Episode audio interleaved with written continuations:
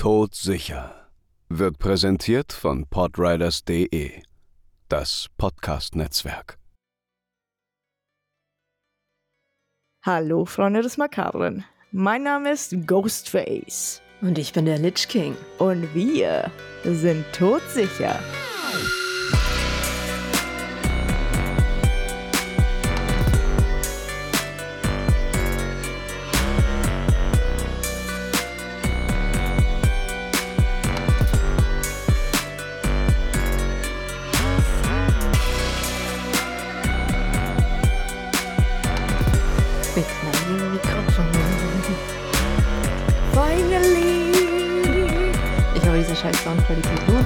Lohnt sich jetzt wirklich. Ich hoffe, ihr sagt mir alle, wie unglaublich schlecht diese Soundqualität ist und ihr wollt alle Manfred zurück. Nein, die Soundqualität ist super und wunderschön und rauscht, glaube ich, auch nicht mehr im Hintergrund. Ähm, die Tonspur läuft gerade ein bisschen komisch ab, aber es wird sich alles regeln. Das wird. Ja, das ist, das ist die erste Aufnahme. Ich habe jetzt mal ein paar Knöpfchen gedreht, ein paar Rädchen gedreht. Ähm, ich drehe gerade noch mal einem Rädchen. Mm, don't. Wenn du schon die Aufnahme. Wir hätten einen Soundcheck machen können. Check, check, check, check. Eins, zwei, drei, vier.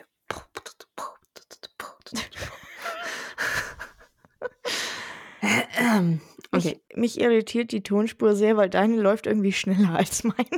das liegt auch daran, dass ich schneller laufe als du.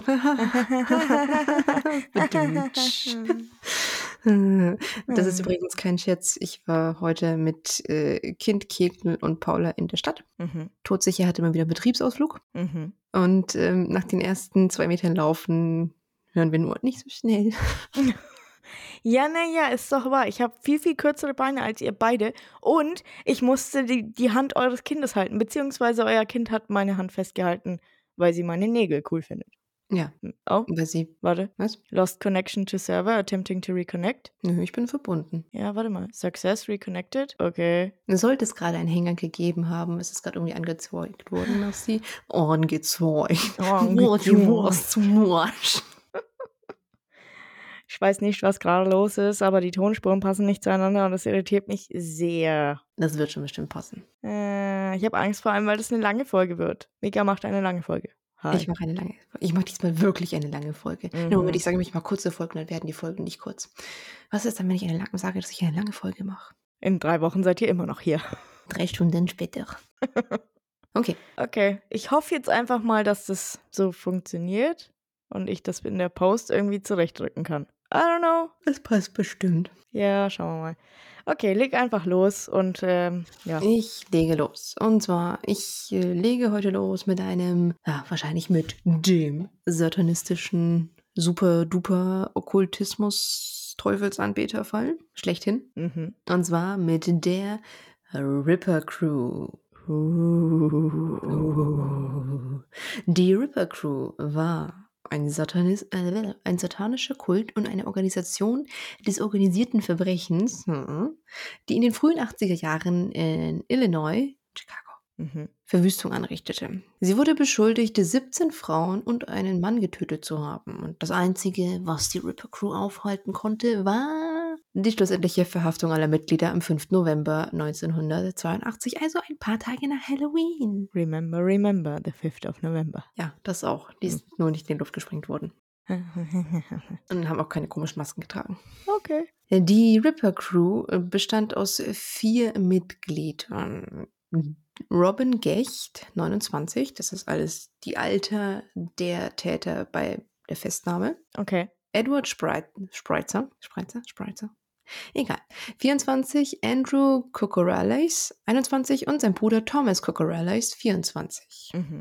Wir steigen gleich voll ein. Wir fangen mit den Opfern an und dann sagen, dann erzähle ich so ein bisschen, was, was macht die eigentlich so mega satanistisch und dann kommen wir zur Aufklärung des Falls. Mhm. Also, ich spreche gleich mit einer Triggerwarnung aus. Das, ja, ja. Ja, für den Anfang. Wenn die Ripper Crew hat ihren Namen nämlich nicht einfach bekommen, weil, naja, wir nennen mal alle Serienmörder Ripper, ne, so wie im Ostblock jeder Serienmörder Vampir heißt, sondern ähm, die Ripper Crew deswegen, weil sie sehr grausam vorgegangen, weil sie sehr grausam vorgegangen sind und ja, Ripper ähnliche Verstümmelungen an den Tag legten. Oh. Deswegen nochmal Triggerwarnung für den gesamten Fall. Ich werde keine weitere mehr aussprechen. Nochmal mit Unterstrichen, Ausrufezeichen und Marker rot markiert Triggerwarnung. Okay. Das erste Opfer war die 28-jährige Linda Sutton. Linda Sutton wurde am 23. Mai 1981 in einer stark frequentierten Touristengegend entführt, als sie am Wrigley Field vorbeiging. Ihre Leiche wurde zehn Tage später auf einem leeren Feld in Villa Park gefunden. Und zwar erhielten am 1. Juni 1981 die Ermittler einen Anruf über einen ziemlich üblen Geruch auf einem Grundstück hinter dem Rip Van Winkle Motel. Mhm. Und sie erwarteten erst ein totes Reh, toten Waschbären. Ja. Grizzly. Nein, keine Ahnung, gibt's nicht. Die, die, die gibt's nicht in Chicago. Äh, aber sie standen, fanden aber stattdessen die verwesende Leiche von Linda Sutton. Mhm. Nochmal Trägerwarnung. Ich dachte, du sprichst keine mehr aus. Ich spreche es trotzdem nochmal aus. Der Körper lag zuerst zehn Tage dort, bestand aber zum größten Teil nur noch aus Knochen mit kleinen Mengen anhaftenden Fleisches. Und anscheinend waren hier wilde Tiere und Maden sehr intensiv am Werk. Oh. Wahrscheinlich Äh, das wir Wetter noch. Ja gut, es ist im, naja, nicht Sommer, aber halt Anfänge vom Sommer. Anfänge vom Sommer, ja. Gut, in Chicago wird es wahrscheinlich nicht so heiß, aber trotzdem Sommer. Mm, Ja. Ja, aber das hinter dem Hotel, also das Hotel war jetzt halt nicht irgendwie, weißt du, so, so, so ein super, war erstens war es ein Motel und zweitens war es auch nicht super duper gepflegt, weil das war ähm, mehr so bekannt als so eine Absteige für äh, Drogen und äh, schnellen Sex, egal ob Ah. käuflich oder nicht. Oh, okay. Kacke. Aber selbst an der extrem, ich sage jetzt mal abgenagten Leiche, war zu sehen, dass sie nicht eines natürlichen Todes gestorben ist, sondern dass es Mord war. Mhm. Äh, unter anderem deswegen, weil sie an ihren Handgelenken, die jetzt halt nur noch Knochen waren, Handschellen trug. Oh. Man fand einen Knebel, der in den Mund des Opfers gestopft war. Sie trug einen Pullover, aber ihre Unterwäsche war ihr von den Beinen heruntergezogen worden. Oh. In ihren Socken befand sich eine kleine Menge Bargeld, was ausschließt, dass, man, dass es ein Raubüberfall war, sondern wahrscheinlich einfach nur eine Gewalttat. Mhm. Und aufgrund des Zustandes der Leiche gingen die Ermittler davon aus, dass es sich bei dem Fundort höchstwahrscheinlich nicht um den Tatort handelte, sondern mehr um einen Ablageplatz. Ja. Sie glaubten auch nicht, dass die Leiche so lange dort gelegen hatte, wie es für die Verwesung nötig gewesen wäre. Sie entnahmen Bodenproben, um festzustellen, ob die Körperflüssigkeiten in den Boden gesickert waren, um herauszufinden, wann der Körper von Linda Sutton dort abgelegt worden war. Mhm. Der Gerichtsmediziner Pete Siegman führte eine Autopsie durch.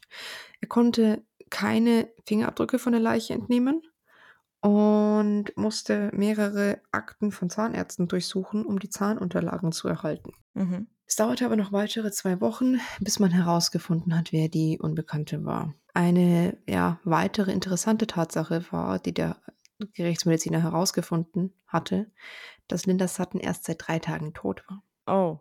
Das heißt, sie war zehn Tage verschwunden. Mhm. War schon extrem verwest, als wäre sie schon mehrere, Ta mehrere Wochen dort gelegen. Sie war aber erst drei Tage tot. Und der Grund für die beschleunigte Verwesung lag darin, Triggerwarnung, dass ihr beide Brüste entfernt worden waren, was große offene Wunden hinterließ, wodurch natürlich ne, Maden rein konnten, Körper schneller angefressen werden konnte. Ja. Okay. Wir, Und- wir starten anscheinend mit einem Banger. Wir starten mit einem Banger. Ich habe eine kurze Zwischenfrage. Ich weiß, Nein. die Folge wird super lang. Ich wollte nur mal fragen, ob, Ja. das können wir auch in einer anderen Folge mal besprechen, mit zahnärztlichen Unterlagen und Ja. Leichenidentifikation. Weißt du da was als Zahnärztin? Könntest du da zum Beispiel auch mal so eine, so eine Mini-Folge machen oder so, wo man irgendwie mal drüber spricht, wie das eigentlich funktioniert und was man da tut? Also klar, du, du prüfst, ob die Zähne an, dem, an der Leiche, die gefunden wurde. Also jedes Gebiss ist individuell. Man nimmt einen Zahnstatus auf und dann schaut man halt, DMFT nennt sich das. Damaged Missing Field. Boah, es ist schon lange her. Also das Klassische, was man macht, ist DMFT.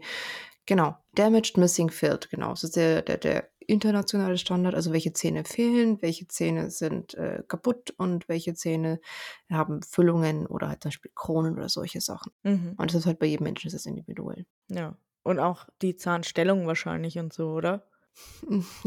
Ja, beim Wald- und Wiesenzahnarzt wird es jetzt halt nicht gemacht. Es wird halt Mhm. geguckt, okay, ähm, wenn besondere Auffälligkeiten sind, wie zum Beispiel ein Kreuzbiss, wenn du eine Rotation hast, wenn du vorstehende Zähne hast, wenn du Überbiss hast, Unterbiss hast, offenen äh, Biss, solche Sachen. Das wird Mhm. in der Regel wird es alles schon vermerkt, aber es wird halt nicht genau ins Detail gegangen bei jedem einzelnen Zahn, ob jetzt halt nach Okay. vorne, nach hinten verrückt ist. Es sei denn, es ist in irgendeiner Weise relevant, wenn du zum Beispiel größeren Zahnersatz oder sowas planst. Oder Zahnspange? Ja, das macht dann mit der Kieferorthopäde, das ist nicht Ach mein so. Gebiet.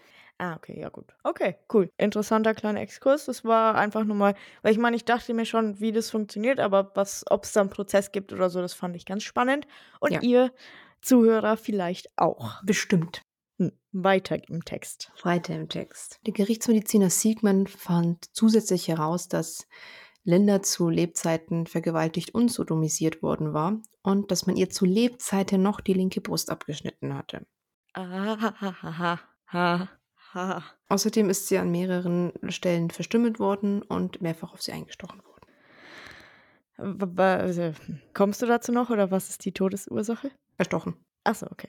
Okay. Also sie ist nicht an den Verstümmelungen gestorben, sondern hat sie ist dann irgendwann gestochen worden. Ah.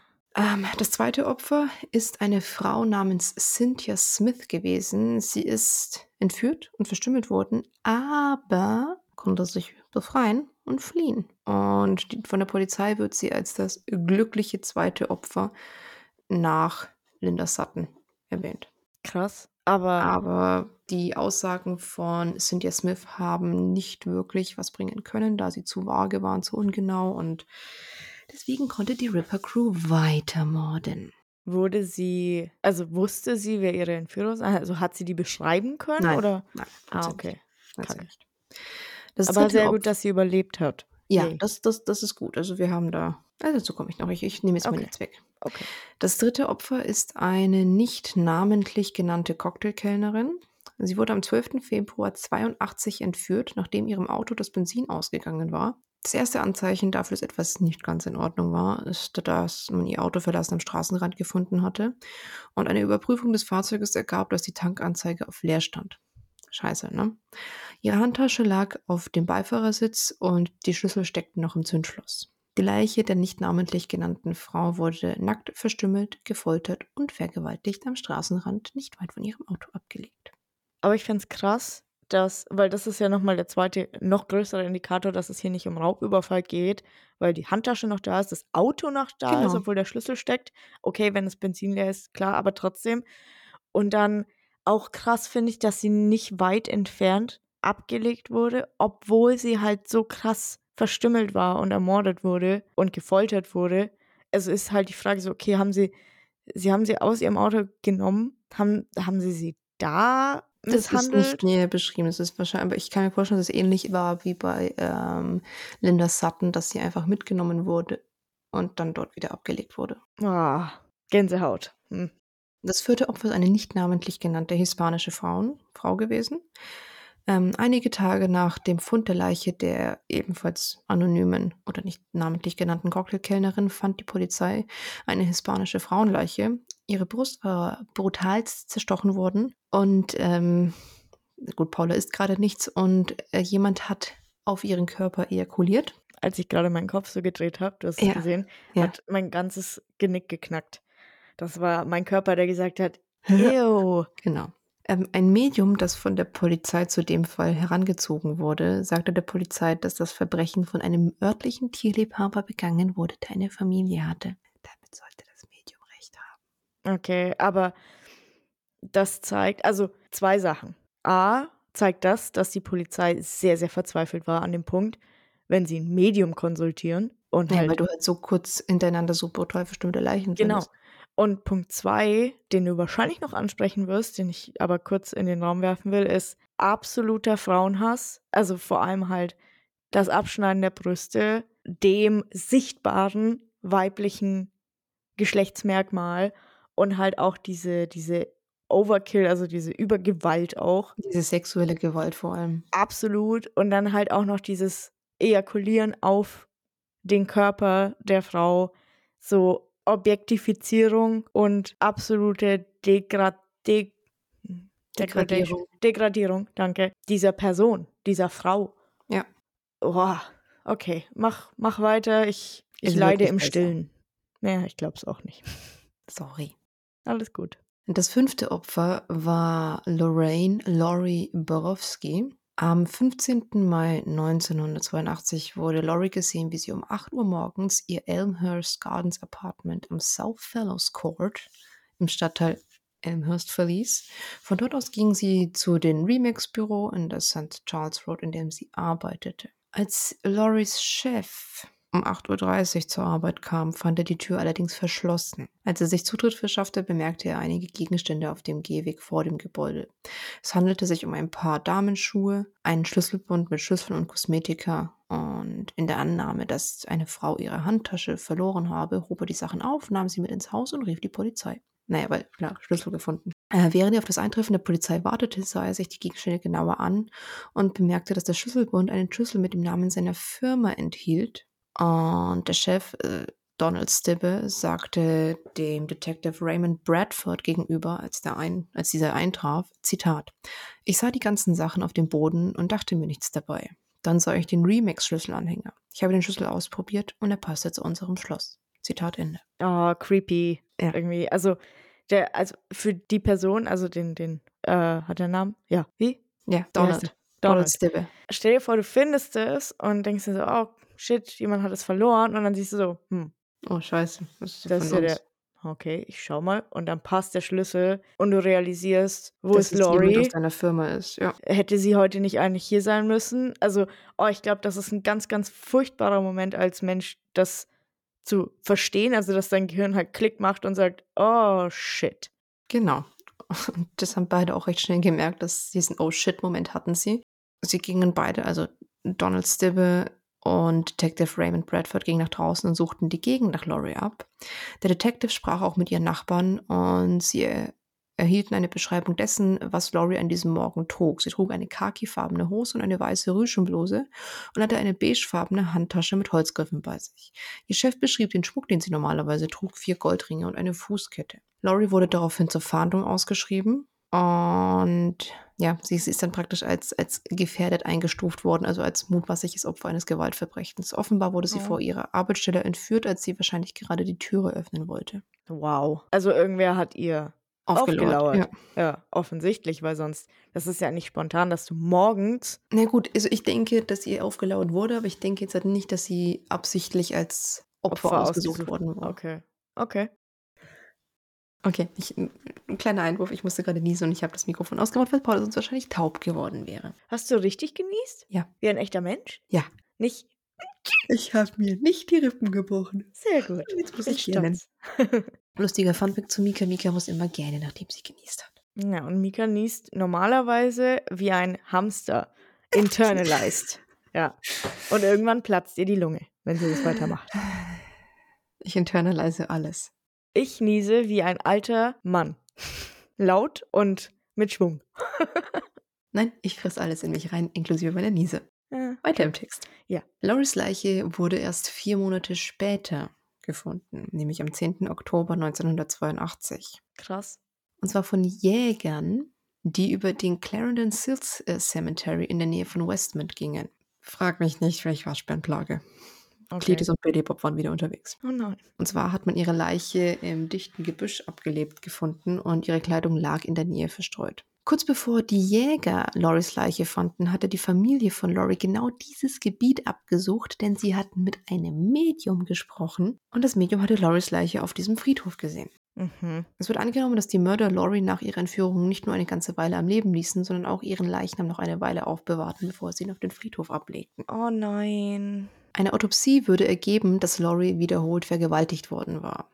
Ein Draht ist so fest um ihre Brust gewickelt worden, bis sie ihr die Brust schlussendlich abgeschnitten hatte. Sie ist grausamst geschlagen worden und es hatte den Anschein, dass etwas in die Wunde ihrer abgetrennten Brust eingeführt worden war. Ha, ha, ha. Und mit etwas könnt ihr euch schon denken, was es war. Oh nein. Oh. Lori wurde schließlich mit einer Axt erschlagen. Ich habe keinen Kommentar dazu. Mach bitte weiter. Ich mache weiter. Ich habe es ja gesagt, Triggerwarnung für die ganze Folge. Ja, ja, es ist sehr offensichtlich. Das sechste Opfer war Shui Mak. Ich hoffe, ich spreche den Namen jetzt richtig aus. Shui lebte erst seit drei Jahren in den USA, nachdem sie aus Hongkong zugezogen war, um im Restaurant ihrer Familie in Streamwood zu arbeiten. Oh. Am Abend des 29. Mai 1982 verließ sie nach der Arbeit zusammen mit ihrem Bruder Kent das Restaurant der Familie. Sie stritten sich im Auto darüber, dass Kent einen Tisch aus dem Restaurant mitgenommen hatte. Er wollte ihn benutzen, um darauf zu stehen, damit er die Garage des Hauses streichen konnte. Auf der Autobahn hielt Kent an, forderte Auf- seine Schwester auf, auszusteigen und sagte ihr, sie solle mit ihren Eltern nach Hause fahren, denn die Eltern würden in Kürze an dieser Stelle auf dem Heimweg vorbeikommen. Oh nein, oh nein, er macht sich wahrscheinlich bis heute Vorwürfe. Davon gehe ich schwer aus. Ach du Scheiße. Kent fuhr los und ließ Shui an der Barrington und Irving Park Roads im Hanover Park am Highway zurück. Ling, ihre Schwester, fuhr an diesem Abend mit dem anderen Auto nach Hause und fuhr neben der Straße an Shui vorbei. Und erst als beide Autos zu Hause ankamen, bemerkten sie, dass Shui noch abgeholt werden musste. Sie fuhren sofort los, um sie zu holen, konnten Shui aber nicht finden. Oh nein. Ah, das ist so traurig. Das ist furchtbar. Die, Poli die Familie rief die Polizei, als sie sie Shui nicht finden konnten. Sie waren sehr besorgt, weil Shui weder Geld noch einen Ausweis bei sich trug und immer noch nur begrenzt Englisch sprach. Die Polizei durchsuchte die Gegend, konnte die junge Frau aber nicht finden. Es wurde eine Fahndung nach Shui herausgegeben, der zufolge sie zuletzt mit einem roten Pullover und einer schwarzen Hose und Sandalen gesehen worden war. Am letzten Septembertag des Jahres 1982, also wir erinnern uns, 29. Mai, 30. September. Am 30. September erhielt die Polizei den Hinweis auf eine Frauenleiche auf einem Feld östlich der Barrington Road in der Stadt South Barrington. Das war nur eine Meile von der Stelle entfernt, an der sie in jener verhängnisvollen Nacht aus dem Auto ihres Bruders gestiegen war. Die Leiche trug noch den roten Pulli und die schwarze Hose und die Autopsie ergab, dass sie an einer Schädelfraktur gestorben war. Schuhs Leiche war so sehr verwest, dass ihre Schwester Ling sie nur anhand der Kleidung, die sie trug, identifizieren konnte. Oh, Shui. Ja, das ist, finde ich, ganz, ganz furchtbar. Ja, ja, vor allem halt, also klar für Shui selber natürlich, ich will gar nicht wissen, du wirst es mir wahrscheinlich erzählen, aber ich will gar nicht wissen, was ihr Nein, dazu passiert gibt es ist. keine grausamen Details. Okay, ich will auch so nicht wissen, was ihr passiert ist in diesen Monaten, als sie, als sie, ja, Das Opfer der Ripper Crew war, ja, aber ja. ich Und mir auch besonders schwierig für die Familie vor, weil das wollte ich auch sagen, weil ich meine, als ihr Bruder, wahrscheinlich hat er sich dabei gar nichts gedacht, ne? Nicht irgendwie, ja, wenn ich sie jetzt hier stehen lasse, dann wird sie halt abducted und ich sehe sie nie wieder. Aber halt im Nachhinein, was du dir für, also so Survivors Guild halt auch irgendwie, ne? Ja, So natürlich. ist im, im Sinne von, bin ich schuld daran, dass sie an dem Tag verschwunden ist? Hätte ich, wenn sie im Auto geblieben wäre, wäre sie dann nicht verschwunden? Und so, ich meine, ich will jetzt gar nicht den Bruder blamen und sowas, ne? Das ist, Das, um Gottes Willen, das hat er ja nicht wissen können. nein, das ist Genauso nie eine die Schwester, Situation. die an der Stelle vorbeigefahren ist Genau. und Schuh nicht gesehen hat. Das ist nie eine Situation, in der du bist und der, dir denkst du, ja, wenn ich dich jetzt hier stehen lasse, dann kommst du nie wieder heim, haha. Sondern das ist halt eher so ein Spur of the moment. Ich bin gerade genervt von dir, bitte steig einfach aus dem Auto, lass uns das später klären. Aber es gab halt kein später. Nein, Okay. Wir haben noch nicht mal die Hälfte, oder? nein. Oh Gott. Das nächste Opfer, das siebte Opfer, war Angel York. Am 13. Juni 1982 stieg Angel mit einem Freier, einem John, in einen Lieferwagen und es stellte sich heraus, dass der Kunde mehr als ein Kunde war. Sie wurde nämlich in dem Lieferwagen festgehalten, wo ihre Angreifer sie mit Handschellen an das Innere des Wagens fesselten. Einer der Männer reichte ihr dann ein Messer und forderte sie auf, sich selbst die Brust abzuschneiden. Ha? Ja, wahrscheinlich sie bedrohten sie. Das Ja, ja, schon. Ja, ich, ich, das war kein Ha, ich verstehe es nicht, sondern Ha, excuse me, what? Alter. Wird noch schlimmer. Angel sagte, nachdem sie dies getan hatte, sei der Mann in einen Rausch verfallen. Er nahm sein Messer zurück und schnitt weiter an der Brust rum. Dann masturbierte der Mann in die Wunde rein. Als er fertig war, klebte er Klebeband auf die Wunde und schmiss sie aus dem Auto raus. Warte mal, sie sagte, sie hat überlebt? Ja, Oh, was das mit dir macht. Was das mit deinem Leben macht, mit deiner Existenz. Mit, oh mein. Oh. Ja, Angel war auch schwer traumatisiert. Sie rief die Polizei natürlich, um den Vorfall zu melden. Sie beschrieb die Angreifer, aber die Polizei konnte sie nicht ausfindig machen, wahrscheinlich auch einfach deswegen, weil Angel so schwer traumatisiert war. Ja, klar, in dem Moment, klar, schaust du die an. Keine Ahnung, ob sie Masken oder irgendwelche Ja, Skimasken oder so getragen haben. I don't know. Aber allein halt diese Situation, du bist ja in absolutem Panikmodus. Da, ich glaube, da ist das Letzte, was du denkst, oh, ich muss mir die Gesichter von den Typen merken, weil ich überlebe das Ganze. Sondern dein erster Gedanke ist, wie überlebe ich das Ganze? Ja. You know? Und allein, dass sie es geschafft hat, mit amputierten Brüsten, ah, ich, ich kann das gar nicht aussprechen, und dann aus dem Wagen geschmissen zu werden, immer noch, nee, sie war im Inneren des Wagens angekettet. Hatte sie immer noch die Handschellen dran? Nein, Okay. obviously nicht. Aber halt der, und dann halt auch noch die, die, die Kraft zu haben, halt selber die Polizei zu rufen und so. Absoluter Respekt für diese Frau, Alter. Wow. Ah, okay. Mach weiter. Ich bin, ich bin verstört und. Du wirst noch mehr verstört werden. Oh nein. Es wird noch schlimmer. Es wird noch viel schlimmer. Oh Gott, sind die abartig. Ripper Crew. Nicht mal Jack the Ripper war so schlimm. Okay. Ja. Also für mich ist es so, so, so, so, so, ja, geht schon fast an die, die Ding, die Toolbox-Killer. Ja. Ja. Ja, halt einfach diese, diese Freude am Foltern. Weil ich Genau. meine, Jack the Ripper hat seine Opfer ja relativ schnell getötet, um sie dann zu verstimmen. um sie dann zu verstümmeln, auch nicht besser, aber halt, sie, er hat sie nicht gefoltert per se. Wir wissen, dass eine Folge schlimm ist, wenn wir die Taten von Jack the Ripper als harmlos darstellen. Äh, nicht harmlos, aber Die harmloser. Blöd gesagt, aber ich weiß, das klingt, bitte nehmt es nicht aus dem Kontext, aber humaner? Ja. Irgendwo, also weird, das zu sagen, richtig weird, aber diese vier Saftsäcke aus den absoluten Ecken der Hölle, in die nicht mal der Teufel gehen will, irr, irr, irr, irr. Mach weiter. Ich mache weiter. Das achte Opfer war Sandra Delaware. Am 28. August fand die Polizei von Chicago die Leiche von Sandra Delaware im North Branch des Chicago River. Sie war unter der Fullerton Avenue Bridge entsorgt worden. Hm. Du, der Körper ist dort abgelegt worden. Sandra war erstochen und erwürgt worden, ihre linke Brust war amputiert worden, die Handgelenke waren hinter ihrem Rücken mit Schuhbändern zusammengebunden und um ihren Hals war ein BH geknotet. Die Autopsie ergab, dass die Leiche erst sechs Stunden nach ihrem Tod gefunden worden war, also recht frisch. Ja. Das neunte Opfer war Rose Beck Davis. Rose, eine Marketingmanagerin aus Broadview, wurde am 8. September 1982 tot in einer Gasse gefunden. Sie war unter einem Treppenhaus eines dreistöckigen North Lake Shore Apartmentgebäudes äh, abgelegt worden. Sie lag auf dem Rücken und ihr Pullover, der in der Nähe gefunden wurde, schien ihr vom Körper gerissen worden zu sein. In der Nähe wurde auch ihre blaue Korthose gefunden und den Ermittlern, die als erstes am Tatort waren, fielen die Ähnlichkeiten mit den Wunden des vorherigen Opfers auf, wo ich mit den gewesen jetzt bei Opfer 9. Mhm. Vielleicht sollte man da irgendwann mal eine Ähnlichkeit in den Opfern ähm, Unter Umständen, ja. äh, entdecken. Vor allem, wenn den meisten die Brüste amputiert wurden oder zumindest eine Brust amputiert wurde. You know? Könnte vielleicht derselbe Täter sein. I don't know. Yeah, ich will mich da auch nicht zu weit wa- rauswagen, weißt du? Es könnte ja auch also, erstmal ein Medium holen. Also die Lage muss jetzt nicht falsch. Ja, Möchte ich nochmal trotzdem. anmerken. Trotzdem. Trägerwarnung. Hm.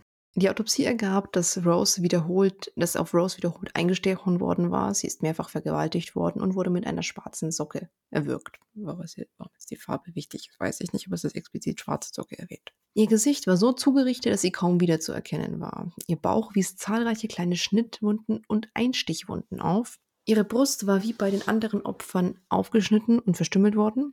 Und in ihrer Analhöhle war eine große Blutlache. Zahlreiche Schläge mit dem Beil ins Gesicht und auf den Körper führten schließlich zum Tod. Robert Ressler, Profiler der Behavioral Science Unit des FBI, hat sich zu den Angriffen in Chicago geäußert. Er sagte, der Angreifer sei sich über seine Sexualität nicht sicher gewesen und wahrscheinlich bisexuell. Er beschrieb den Mann als verweichlicht aussehend. Wo ich mir denke, muss das schon wieder in die Richtung gehen, oh, er ist sich seiner Sexualität nicht sicher und deswegen ist er Frauen gegenüber so aggressiv, weil er irgendwas äh, kompensieren muss. Ich meine, es waren die 80er, da war das Ganze noch ein bisschen. Ja, trotzdem. Da war die Behavioral Science Unit noch relativ frisch und man hat es ganz anders gesehen. Da war das halt äh, maskuline Frauenbild, äh, genau. maskulines Männerbild und bla bla und sowas. Ähm, von daher, ja, ich meine, ich, ich will um Gottes Willen Robert Wrestler, die ganze Behavioral Science Unit, ähm, ich möchte den absolut nichts äh, wegnehmen, so sage ich mal, weil die haben so viel gemacht für den Strafvollzug in Amerika, beziehungsweise klar. halt um, um wirklich so Schwerverbrecher zu finden ähm, und zu profilen. Deshalb, ja, ist eine Kackaussage, aber sie lagen halt auch sehr, sehr oft sehr richtig. Ja gut, jetzt war es halt. Also da Mhm. lagen sie jetzt falsch. So. Das zehnte Opfer, Carol Peppers. Ein mögliches Opfer. Mhm. Ist noch nicht ganz geklärt. Allegedly. Allegedly.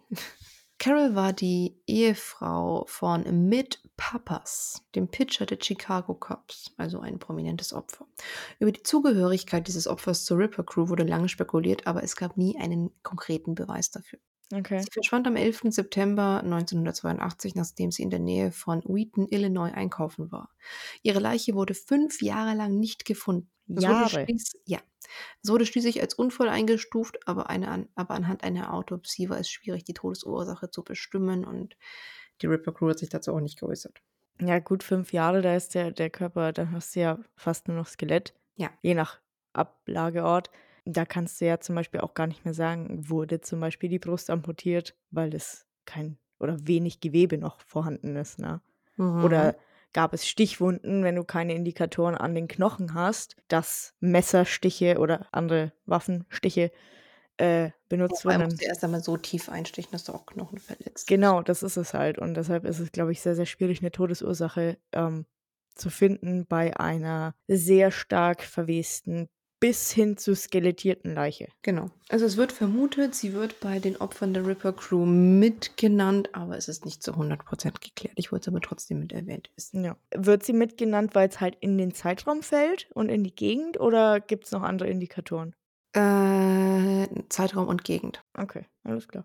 Autopsie hat sich sehr, sehr schwierig gestaltet. Es war mehr so ein Ja könnte, aber wir sind uns nicht sicher. Okay. Das elfte Opfer war Beverly Washington und sie war diejenige, die entkam. Pass auf.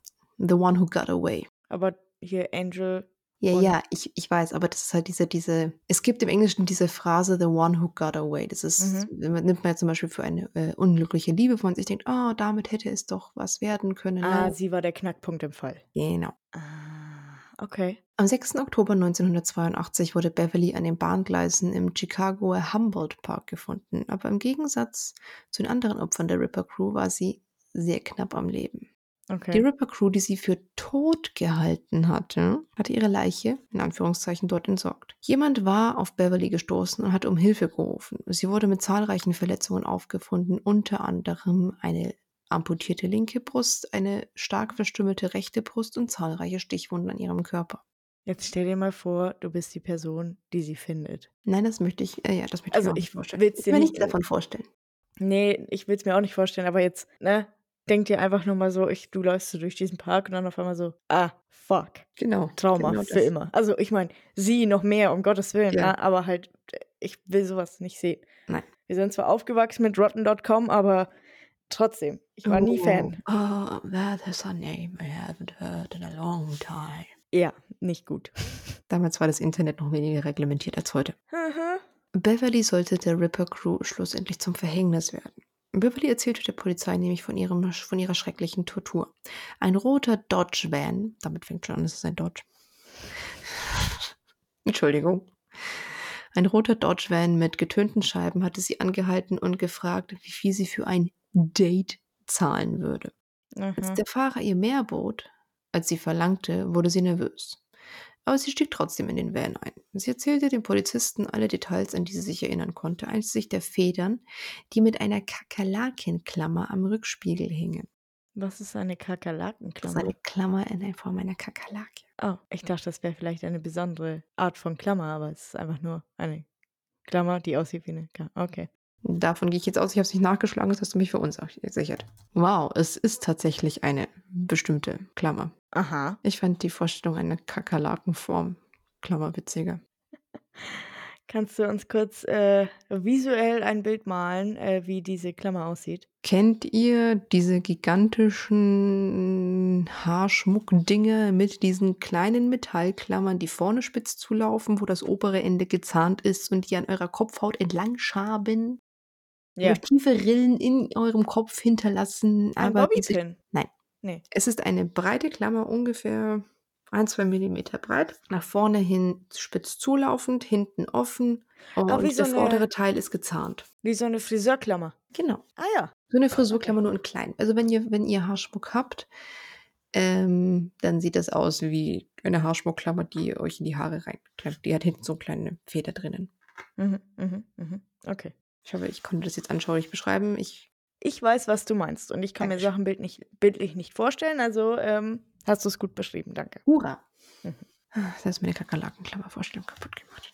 Sorry. Schäm dich. Es würde in das Auto passen wahrscheinlich. Ja, es würde zu den Leuten passen. Na, hm, ja doch. Menschliche Kakerlaken. Ja. Äh, Sie beschrieb den Fahrer als einen schlanken weißen Mann um die 25 Jahre und während des Angriffs äh, trug er ein Flanellhemd und Stiefeln mit eckigen Zehen, also halt eckige Schuhe, nicht so oval, Mhm. sondern eckig. Okay. Sie sagte, er habe fettiges braunes Haar und einen Schnurrbart gehabt. Die Ermittler wussten es noch nicht, aber sie beschrieb Robin Gecht. Nachdem sie im Lieferwagen saß, zog Gecht eine Pistole und forderte sie auf, in den hinteren Teil des Fahrzeugs zu steigen. Eine Pisole? Pistole. Hm. Entschuldigung. Okay. Das Fahrerhaus war durch eine Sperrholzplatte vom hinteren Teil des Wagens getrennt. Oh, Sie creepy. musste durch eine aufklappbare Sperrholztür gehen, um in den hinteren Teil zu gelangen. Oh, creepy. Super creepy. Es hat mich sehr an die äh, Toolbox Killer erinnert. Denn Ja. an den Wänden des Lieferwagens befanden sich Holzregale mit Werkzeugen und Elektrokabeln. Zitat. it. Dann hat er mich vergewaltigt, mir ein paar Pillen in den Mund gesteckt und mich gezwungen, sie mit Limonade herunterzuspülen. Zitat Ende. Als sie langsam ohnmächtig wurde und das Bewusstsein verlor, sah sie, dass er eine Schnur in der Hand hatte. Sie dachte, er wolle sie umbringen. Zitat, ich wurde ohnmächtig und das nächste, woran ich mich erinnere, ist, dass ich im Krankenhaus lag. Zitat Ende. Gut, dass sie sich erst daran wieder erinnert. Ja, Also ich glaube, ich kann mir schon vorstellen, dass sie sich an mehr eigentlich erinnert, aber das halt, also ihr Gehirn halt einfach gesagt hat, wir erinnern Nope. uns daran niemals. Dieses Trauma verdrängen wir so weit, weil uns das sonst umbringen würde. korrekt. Hm. Sie war aber leider nicht das letzte Opfer, auch wenn sie der Knackpunkt im Ripper Crew voll war. Okay. Denn am 6. Oktober 1982, wenige Stunden nachdem die Polizei die Leiche von Beverly Washington gefunden hatte, hielt die Ripper Crew mit ihrem Lieferwagen neben einer Telefonzelle an. Sie eröffnete das Feuer auf äh, Rapha äh, Rafael Torrado und einen nicht namentlich genannten Mann der, Mann, der bei ihm war. Beide wurden erschossen und starben bei dem Überfall. Raphael war das eigentliche Ziel und der einzige, was? Der einzige, der starb? Nein, das stimmt nicht. Die Ripper Crew hatte mit Auftragsmorden nämlich begonnen, um etwas Geld zusätzlich zu verdienen. Und Hey, warte mal, äh, warte mal, warte mal. Ja. Wenn das nicht stimmt. es steht drin, beide wurden erschossen. Dann steht aber daneben, Raphael war der Einzige, der starb. Ja, aber du hast es doch geschrieben. Ich weiß, ich weiß nicht, ob ich das geschrieben habe. Aber es geht, es geht quasi darum, dass ähm, Beide sind Das- niedergeschossen worden. und Raphael war eigentlich War das das, eigentliche Ziel, denn die Okay. Ripper Crew hatte mit Auftragsmorden begonnen, weil sie sich dachten, oh ja, wir töten jetzt eh schon, wir finden es geil, also warum nicht Geld damit verdienen? Ziel. Es ist super weird, glaube ich, auch in dem Moment für die Polizei, weil du hast halt nur weibliche Opfer Ja. mit einem sehr, sehr extremen Modus operandi. Und dann kommt halt eine Schießerei in erster Linie, komplett andere ähm, Tatwaffe. Ja. Ähm, super, also in Anführungszeichen weit weg, also Ja. halt auch anders als vorher, sehr, sehr persönlich. Und Opferprofil ist komplett anders. Ja. Ich wette, am Anfang haben sie das nicht auf die Ripper Crew, also am Anfang haben sie das nicht verbunden, die beiden Sachen. Nein, also Oder halt die- die- nicht, das kam erst später dazu. Okay. Paul hat gerade schon angesprochen, der Modus operandi. Und ihr denkt euch auch bestimmt, ja, okay, es ist ein hart krass grausam vorgegangen, aber wo sind jetzt hier, wo ist das satanische Motiv? Ja, passt mal auf. Also, die Ripper Crew, warum die Morde so abliefen, wie sie abliefen.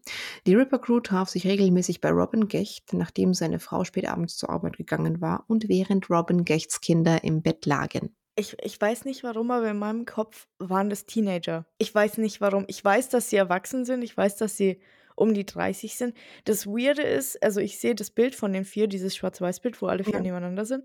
Und da sehen sie irgendwie so jung aus. Also halt so, weiß nicht, in meinem Kopf Die sind sind immer noch die, jung.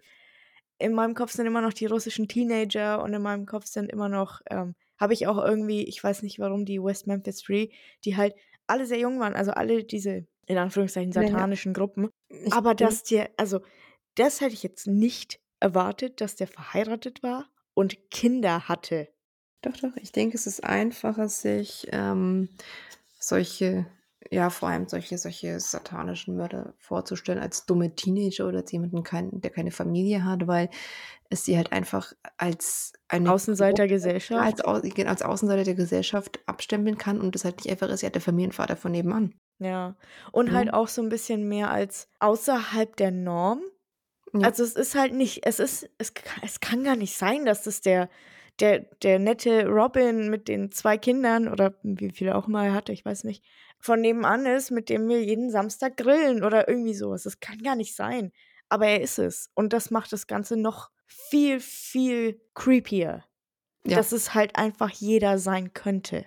Genau. Weißt du? Deswegen, ähm, das ist jetzt, also ich, ja, ich weiß, es ist jetzt extrem weit hergeholt, aber deswegen, ähm, es gibt ja Videoaufnahmen von Hitler, Mhm. wie er halt, wenn er aufgenommen wird, shakert mit der Kamera und sagt, oh, du sollst mich doch gar nicht filmen, ich bin ein alter Mann, eigentlich sollte ich dich filmen, du bist doch viel hübsch und viel jung, wo er mit, mit, mit seinem Hund spielt und halt als normaler Mensch hingestellt wird. Und es ist halt für viele Menschen extrem unangenehm, was aber daran liegt, dass es einfach, man stempelt ihn an als, äh, stempelt ihn ab als diesen Psychopathen, als dieses Monster, man hat ihn im Kopf drin als diesen, diesen Massenmörder, diesen Genozidverursacher. Ist er ja auch. Ja, ja, klar, natürlich. Aber du hast ihn halt in dieser Kartei drinnen und du vergisst aber nebenbei, dass er auch, im, dass er ein privater Mensch war. Ja. Dass er halt nicht irgendwie äh, am, Esstisch mit seiner Frau reden, schwingend, Hitler groß, schlag mich tot, sondern er war auch neben seinen Verbrechen war er ein normaler Mensch.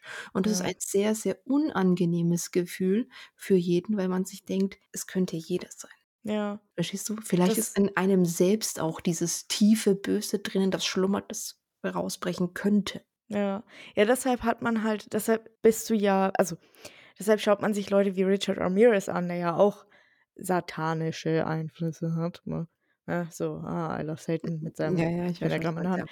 Aber das ist halt so, wie sich Leute Serienmörder vorstellen. Ne? Außenseiter der Gesellschaft, absolutes Kack-Upbringing, ähm, keine wirklichen Familienbeziehungen oder Freunde, ein Außenseiter, ein Einsiedler, der halt irgendwie, keine Ahnung, aus der Reihe getanzt ist oder halt ja. Einfach jemand, der, hat. der hat einfach nicht mehr zwingend als, als Außenseiter, aber jemand, der einfach so extrem psychopathisch und manisch ist, ähm, ist es leichter, sich vorzustellen, ah ja, der, der, der, der Verrückte mit dem Schnauzer und Genau. dem Schaum vorm Mund im Münchner äh, hier, ne?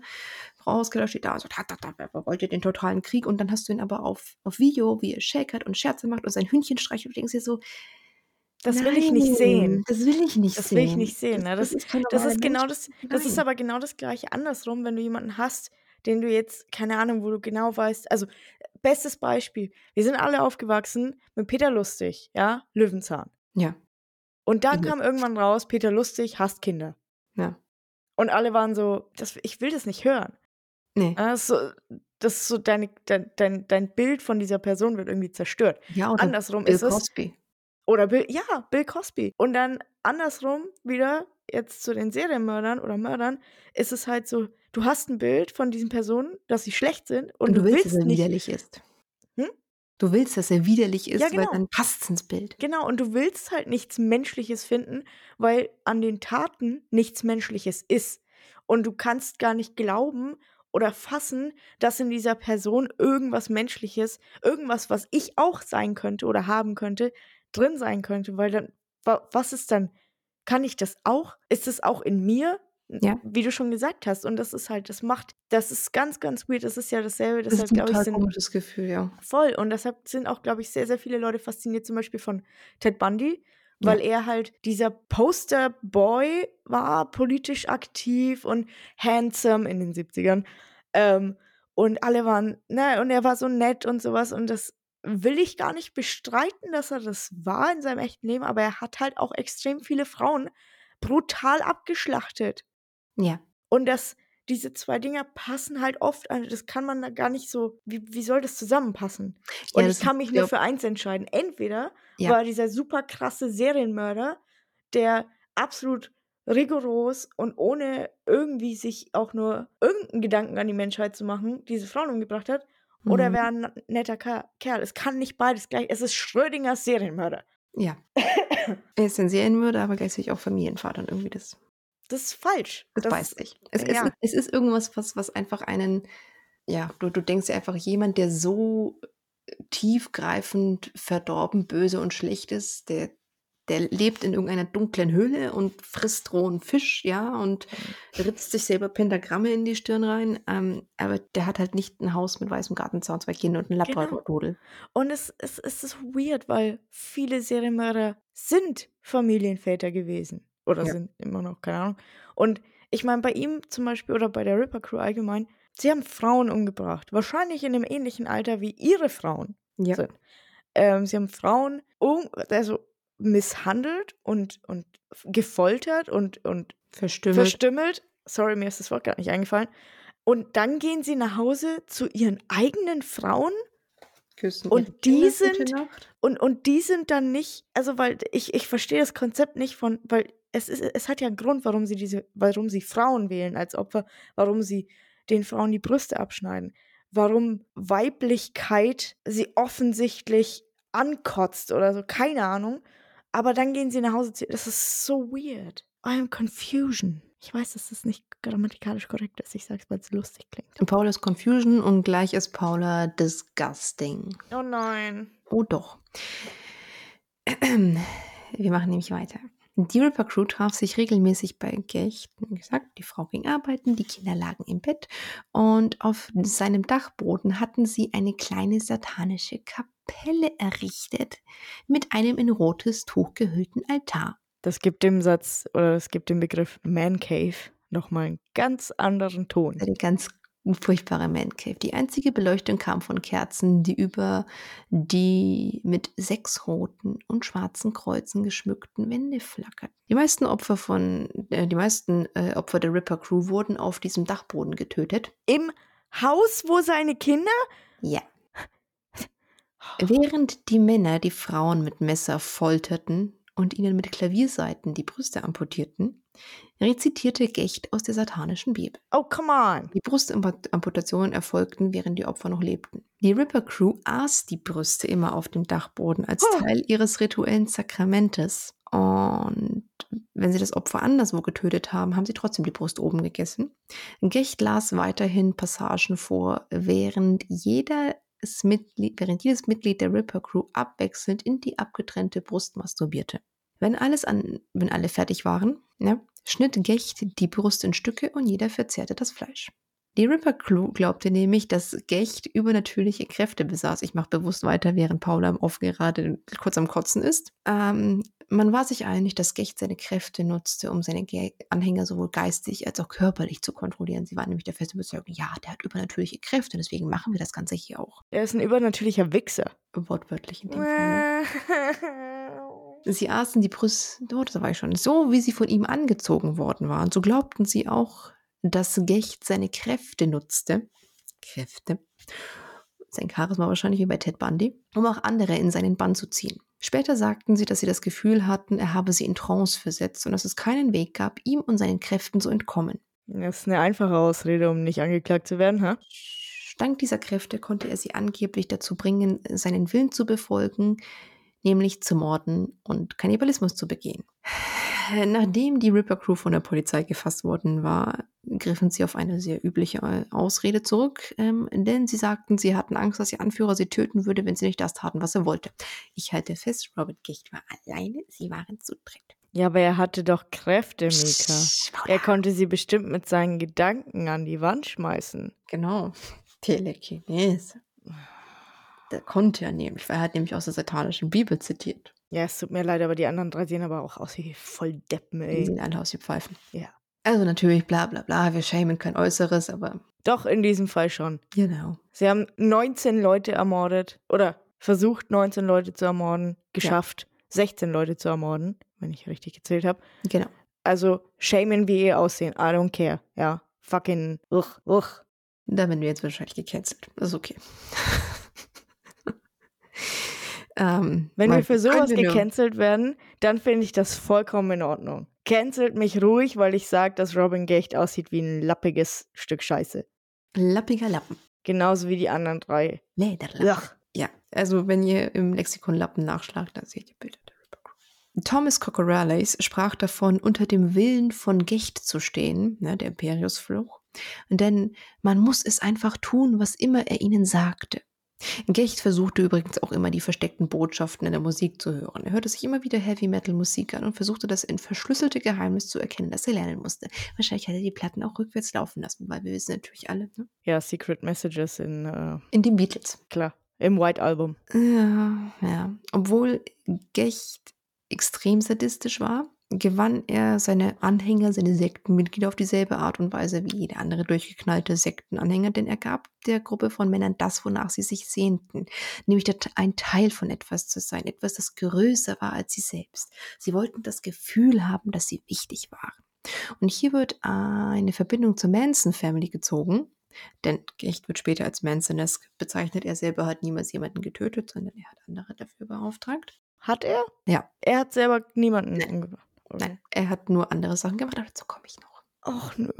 Genau. Und obwohl sie sagten, ja, obwohl, also, obwohl die Ripper Crew sagte, nein, ne, Gecht hat uns dazu gezwungen, weigerten sie sich, ähnlich wie die Manson Family, vor Gericht gegen ihn auszusagen.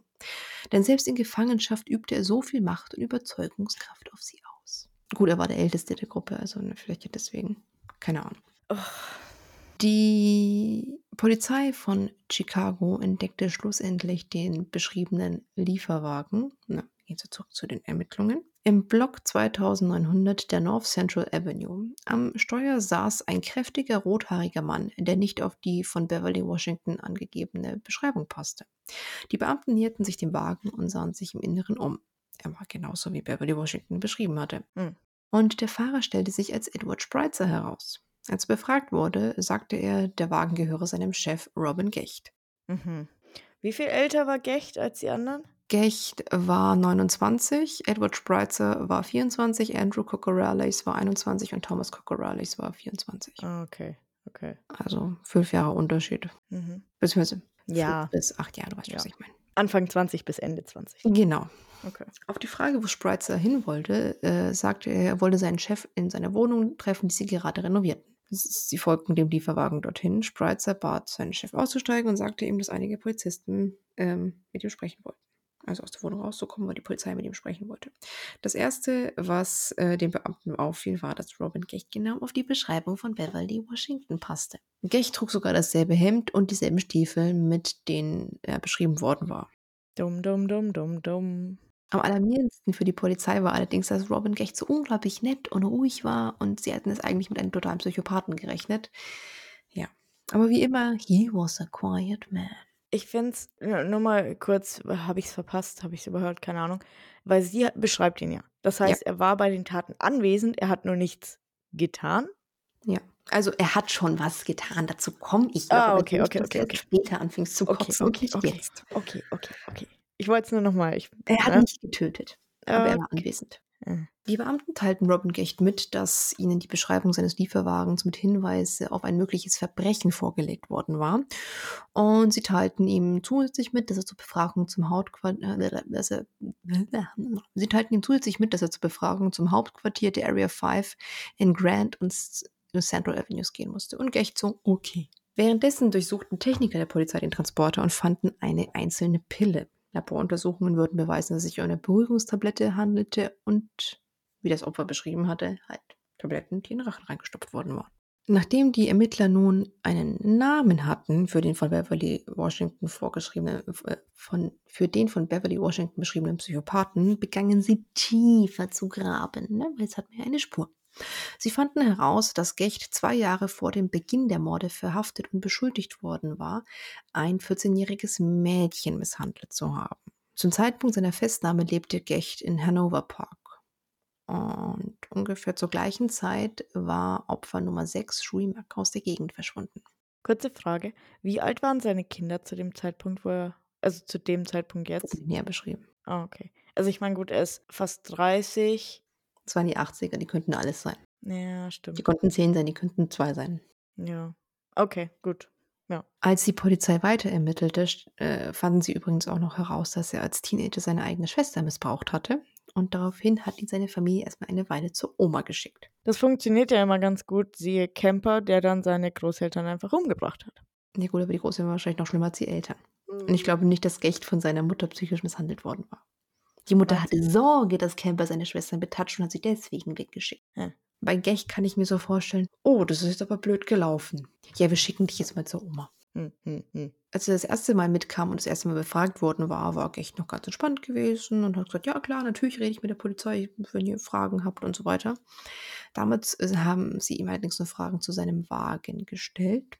Ähm, als er aber ein paar Wochen später zu einer weiteren Befragung kommen sollte, hatte er seinen Anwalt mit. Und es sind dann auch ähm, die anderen Ripper Crew-Mitglieder verhaftet worden. Also nachträglich ist dann zum Beispiel noch Edward Spreitzer ver verhört worden. Und Spreitzer war halt so, ich meine, er war ungefähr so standhaft wie eine Spaghetti. Er war quasi, Gekocht. er war quasi nicht mehr al dente. Er war durch. Der war matschig, denn die Polizei verhörte Spreitzer. Und der brach daraufhin zusammen und gab in einer 78-seitigen Erklärung ein Geständnis ab. Jesus. Also ich meine, gut, ne? Ja, aber ist Aber natürlich krass. zusammengebrochen. Die Beamten haben auch gemerkt, dass Spreitzer eigentlich ziemlich Angst hatte vor seinem äh, Chef, sage ich jetzt mal, vor Robin Gecht. Ja, gut, ich meine, du weißt nie, was, also man weiß ja nicht, was er denen erzählt hat oder was, was er sie hat glauben lassen und was sie wirklich geglaubt haben, weil vielleicht, keine Ahnung, ne, waren halt irgendwie enticed bei ihm und wollten das glauben oder hatten Angst vor ihm. Es gibt so viele Möglichkeiten, wie das abgelaufen ist. Ich will nicht sagen, dass sie deshalb nicht schuld sind, weil Menschen umbringen ist scheißegal, ob du da von irgendwem beeinflusst wurdest oder nicht, siehe Manson. Hm. Aber, nee, kein Aber. Punkt. Punkt. Punkt. Punkt. Das erste Verbrechen, das Spreitzer gestanden hatte, war dieses, ich sage jetzt mal, Drive-by-Shooting, äh, der Auftragsmord. Er gab zu, dass er in dem Fall der Fahrer gewesen sei. Interessant, dass er das Erste, was er gesteht, das A, das Letzte ist, was sie getan haben, quasi. Davon gehe ich aus. Wahrscheinlich. Und aber auch das Einzige, was nicht ins reinpasst in die, Ja, in die ich nehme mal Mordserie. an, wenn, wenn Sie sagen, okay, du wirst verhaftet im Zusammenhang mit einem Verbrechen, dann nehme ich einfach mal davon aus, dass es halt dieses Drive-by-Shooting war, weil sie da hingefahren ist und diesen Wagen erschossen worden ist. Es ist halt recht öffentlich gewesen und nicht einfach wir entführen und töten dann im Stillen. Ne? Ist er davon aus, ist er davon ausgegangen oder haben sie das ist ihn? nicht näher bekannt, aber davon Okay. gehe ich aus. Okay. Weil Du die gehst davon aus, dass er davon ausgegangen ist, dass es. Genau, Ähm, weil die Polizei gesagt hat, dass ähm, der Lieferwagen von Gecht im Zusammenhang mit einem ähm, mit einer Straftat gesucht wird. Spreitzer gestand, dass er, den, dass er der Fahrer dieses Vans gewesen ist und Gecht habe ihm in einem der Fälle gesagt, er soll langsamer fahren, als sie sich einer Prostituierten näherten. Nachdem sie in den Van gestiegen war, hatte Gecht Sex mit der Prostituierten. Sie parkten in einer Gasse, wo Gecht und die Prostituierte aus dem Van stiegen. Gecht schnitt der Frau zunächst die Brust ab und nahm sie dann wieder zurück in den Lieferwagen, legte die Frau dort auf dem Boden des Lieferwagens ab und war anscheinend so erregt davon, dass er ihr die Brust abgeschnitten hatte, dass er sofort diese Brust, dass er Sex mit dieser Brust hatte. Ich weiß nicht, wie ich es umschreiben soll. Mit dieser Brust masturbierte. Ich will mir nicht vorstellen, wie er es gemacht hat. Ich will auch nicht gehen. Gar nicht länger darauf eingehen. Das ist so, ich kann das, mein Gehirn kann das gar nicht nachvollziehen, was das, was, was, wie, äh, ich will, ich bin froh, dass mein Gehirn das nicht Nein. versteht, weil das sind Abgründe, Da möchten wir auch gar nicht weiter drauf Nee. eingehen. Ein weiterer Auszug aus äh, dem 78-seitigen Geständnis von Spreitzer war, dass sie eine schwarze Frau äh, mitgenommen haben. Also ich übersetze jetzt hier. ne, Eine schwarze Frau mitgenommen haben. Ähm, sie haben ihr die Augen verbunden und sie geknebelt. Robin Gecht schoss ihr direkt in den Kopf. Ähm, sie haben ihr dann Ketten um Hals und Beine gelegt, zwei Bowlingkugeln daran befestigt und sie ins Wasser geworfen. Soweit äh, Spreitzer bekannt war und soweit auch der Polizei bekannt war, wurde die Leiche der Frau nicht gefunden. also hat, hat, hat Gecht doch jemanden umgebracht, wenn er ihr in den Kopf geschossen hat. Naja gut, aber es ist halt nicht bewiesen worden, Ach so. schlussendlich, weißt du, weil die Leiche ist halt nicht gefunden worden. Ja, sie können ihn ja nur anklagen für etwas, wo sie wirklich handfeste Beweise für haben. Ja.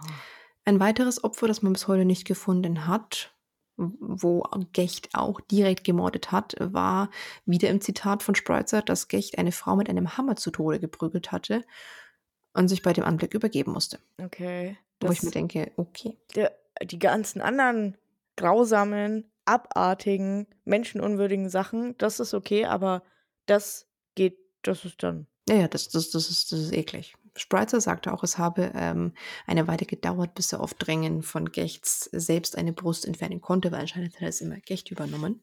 Und dass Gecht ihn immer daraufhin gezwungen hatte, nachdem er die Brust das erste Mal amputiert hatte, dass Gecht ihn dazu gezwungen hatte, Sex mit der Wunde zu haben. Also im Endeffekt, es war, also ich will wieder, wieder nicht äh, sagen, dass die anderen drei keinerlei Schuld hatten. Hatten sie, weil sie sind Mörder, offensichtlich. Ja. Aber es ging wohl aus von Gechts Fantasien. Es ging sehr, es ging, es ging auf jeden Fall aus von Gechts Fantasien, dazu komme ich aber noch. Wir müssen mal weitermachen, weil ich habe noch ein paar Seiten vor mir und wir sind bereits bei einer Stunde zehn. Oh, das wird unsere längste Folge wahrscheinlich to date. Das kann gut sein, ja.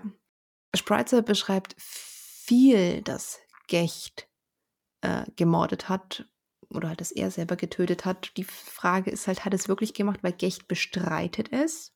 Und deswegen ist ein bisschen schwierig. Deswegen, also nicht wundern, wenn ich jetzt, sage, Zitate aus dem, aus dem Geständnis, wo halt gesagt wird, Gecht hat die Frauen getötet. Das hat halt alles Spritzer gesagt, so. Gecht hat die Frauen getötet. Und Gecht hat aber selber mal gesagt, nein, er war es nicht. Ja, gut, klar, sagen beide, dass sie es nicht waren. Das, ja, natürlich. Es ist immer der andere gewesen. Ja. Spritzer hat bei äh, den Geständnissen auch gesagt, dass Robin Gecht während der Morde in einen Zustand völliger Blutgier äh, verfallen sei. Er beschrieb unter anderem, wie Gecht einer Frau, während sie noch lebte, in einer Gasse die Brust abhackte.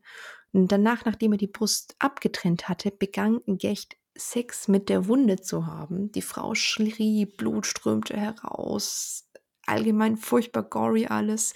Aber Gecht hat es anscheinend überhaupt nicht gestört. Er konnte sich nicht beruhigen. Er hat, anscheinend ist er da rangegangen, möchte ich jetzt gar nicht näher beschreiben.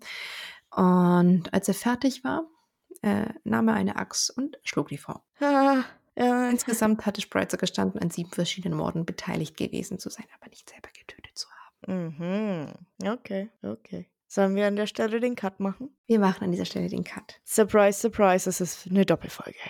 Oh mein Gott, das haben wir davor nicht gedacht. Das war auch nicht so geplant, aber wir möchten jetzt auch nicht rushen, weil der Fall ist wirklich groß und es gibt noch tausend Connections, unter anderem zu anderen sehr, sehr bekannten Serienmördern. Mhm. Uh. Und deswegen gibt es ein zweiteiliges Halloween-Special. Hurra! Hurra.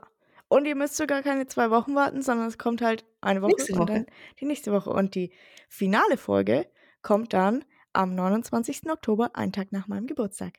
Und zwei Tage vor Halloween. Also perfektes Timing eigentlich. Bestes Timing. Weep, weep, weep. Wup, wup, wup. Okay, nice. Nice. Dann Nice. rollen wir jetzt ins Outro. Perfektes Timing, weil mein Mann gerade nach unten gekommen ist. Hallo Mäuschen. Hi. Hi. Du wirst übrigens auch mal, du wirst auch gewünscht im Podcast. Ich Ja. hätte gewünscht. Ja. Okay. Also es kann sein, dass du tatsächlich irgendwann mal Gast in einer Folge sein wirst, wenn wir einen Mordfall haben mit Geschlechtskrankheiten.